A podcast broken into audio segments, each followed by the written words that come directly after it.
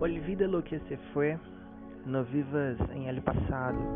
Mira, estoy haciendo algo nuevo. Ya está apareciendo, ¿no lo ves?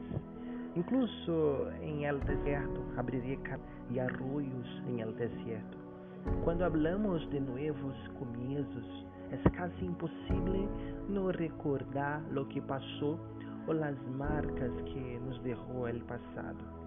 Las cosas que nos hicieron estancar o incluso rendirnos.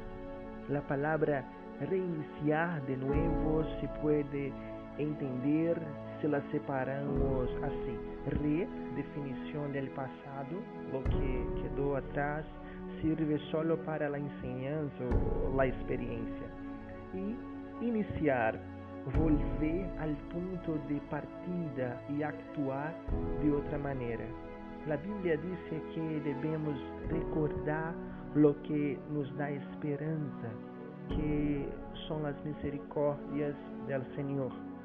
Por lo tanto, lo que te detiene no es un obstáculo si hay verdadero arrepentimiento. La palabra de Dios también dice que para realmente dejar todo atrás es necesario poner total confianza en Dios y perdonarnos a nosotros mismos como Él ya lo hizo. Porque está escrito, yo mismo soy el que borro tus transgresiones para el amor de mí y tus pecados no me acuerdo. Nuestro Dios es el Dios de lo imposible y todo lo que puedo en aquel que me fortalece. Sepa que nunca es demasiado tarde para empezar de nuevo. Todos los días debemos negar la carne, tomar nuestra cruz y seguir a Cristo.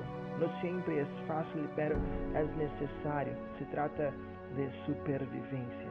Comienza tu vida de nuevo. Dios sea contigo. Amén.